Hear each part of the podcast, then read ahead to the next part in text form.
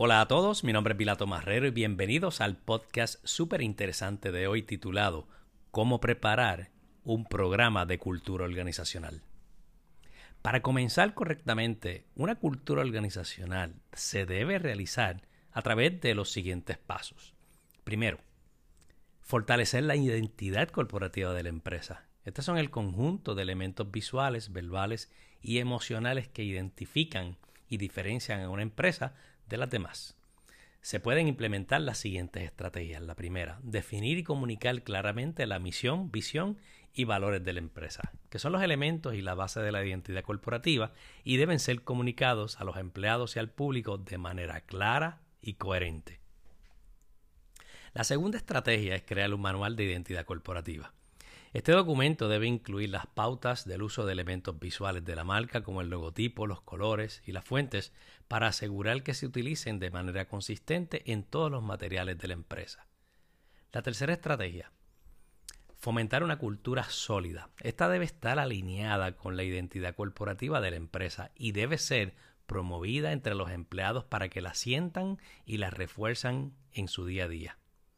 La cuarta estrategia es promocionar la marca de manera consistente y coherente. La marca debe ser promocionada a través de los canales de comunicación interna y externa de manera consistente con un tono de voz y un estilo visual que refleje la identidad corporativa. La quinta estrategia es ofrecer una experiencia al cliente. La experiencia del cliente debe ser coherente con la identidad corporativa de la empresa. Debe estar atendiendo al cliente desde el empaque hasta la presentación de los productos. Y la sexta estrategia, capacitar a los empleados en la identidad corporativa. Los empleados deben ser capacitados en esta área para que puedan representarla de manera efectiva y coherente en su trabajo. Al fortalecer la identidad corporativa, ganamos que la empresa mejore su posicionamiento en el mercado, fomente la lealtad de los clientes y mejore la motivación y el compromiso de los empleados. El segundo paso es fomentar la colaboración y el compromiso entre los miembros de la organización. Esto es fundamental para mejorar la eficiencia y la productividad de una empresa. Para lograrlo, se pueden implementar las siguientes estrategias. La número uno, comunicación efectiva. Es la base de la colaboración y el compromiso. Se deben establecer canales de comunicación abiertos y efectivos entre los miembros de la organización. La segunda estrategia, trabajo en equipo. Es fundamental para promover la colaboración y se debe establecer equipos multidisciplinarios para resolver problemas y llevar a cabo proyectos y se deben promover actividades de integración y dinámicas que fomenten la colaboración. La tercera estrategia es reconocimiento y recompensas. Es importante reconocer y recompensar el trabajo en equipo y los logros individuales para fomentar el compromiso y la motivación de los empleados. La cuarta estrategia es formación y desarrollo. Ofrecer oportunidades de formación y desarrollo a los empleados les permite mejorar sus habilidades y competencias. Como quinta estrategia, un ambiente laboral agradable. Uno que sea agradable y positivo fomenta el compromiso y la colaboración entre los miembros de la organización. Se deben promover actividades que fomenten el bienestar de los empleados, como la práctica de deportes, la meditación o la realización de actividades culturales. Sexta estrategia sería el empoderamiento, ya que les permite tomar decisiones y responsabilidades, lo que a su vez mejora su compromiso y su colaboración con la empresa. Como ven, al fomentar la colaboración y el compromiso como este segundo paso entre los miembros de la organización, se puede mejorar la eficiencia y la productividad de la empresa, reducir los conflictos internos y mejorar la satisfacción y el bienestar de los empleados. El tercer paso es mejorar la comunicación interna y la difusión de información relevante para la empresa. Esto lo logras a través de la comunicación interna y la difusión de información relevante para la empresa y se pueden implementar las siguientes estrategias. La número uno, establecer canales de comunicación efectivos. Se deben establecer estos canales claros y efectivos como reuniones de equipo, correos electrónicos, boletines informativos, intranet y redes sociales corporativas que permiten compartir información relevante y oportuna entre los miembros de la organización. La segunda estrategia es establecer un manual de comunicación interna. Un manual como este establece las pautas y los alineamientos para el uso de los canales de comunicación, el tono y el estilo de comunicación y los temas que se deben abordar en cada uno de ellos.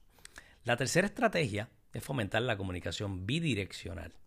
Es importante fomentar la comunicación bidireccional en la que los empleados tengan la oportunidad de dar retroalimentación y hacer preguntas a los líderes de la empresa, los que a su vez fomentan la participación y el compromiso de los empleados.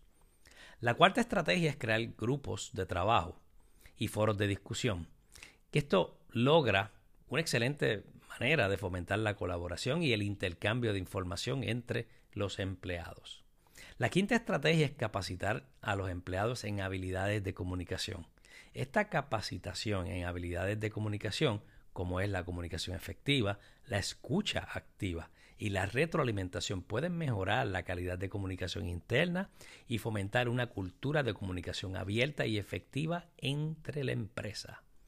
La sexta estrategia es fomentar la transparencia y la cultura abierta. Fomentar la transparencia y la cultura abierta de la empresa a través de la compartición de información relevante y la inclusión de los empleados en la toma de decisiones puede mejorar la confianza y el compromiso de los empleados. Como ven, al mejorar la comunicación interna y la difusión de información relevante para la empresa, se puede también mejorar la productividad y el rendimiento de la empresa, reducir la brecha entre los empleados y la gerencia y mejorar la satisfacción del empleado.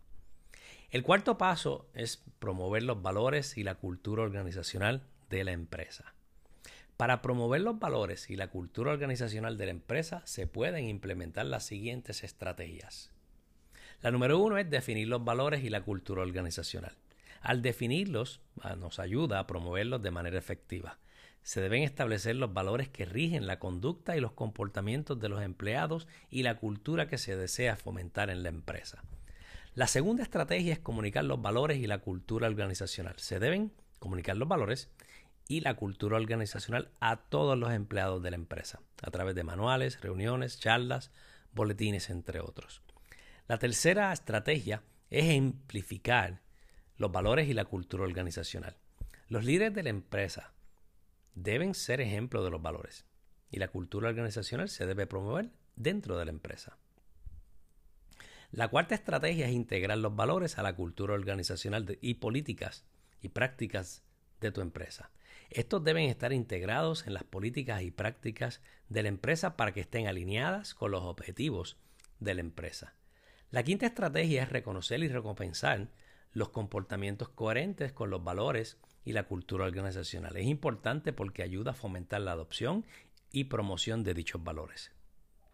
La sexta estrategia es fomentar la retroalimentación y la participación de los empleados. Ambas ayudan a fomentar la adopción y la promoción de los valores y la cultura organizacional de la empresa. En resumen, un negocio no sobrevive solo con tener un producto y personas que lo administran. Es más estratégico y requiere actividades intencionales que lo hagan mantener y desarrollar. Utilicen estas guías, entre otras, y serán testigos de un negocio próspero y de larga vida.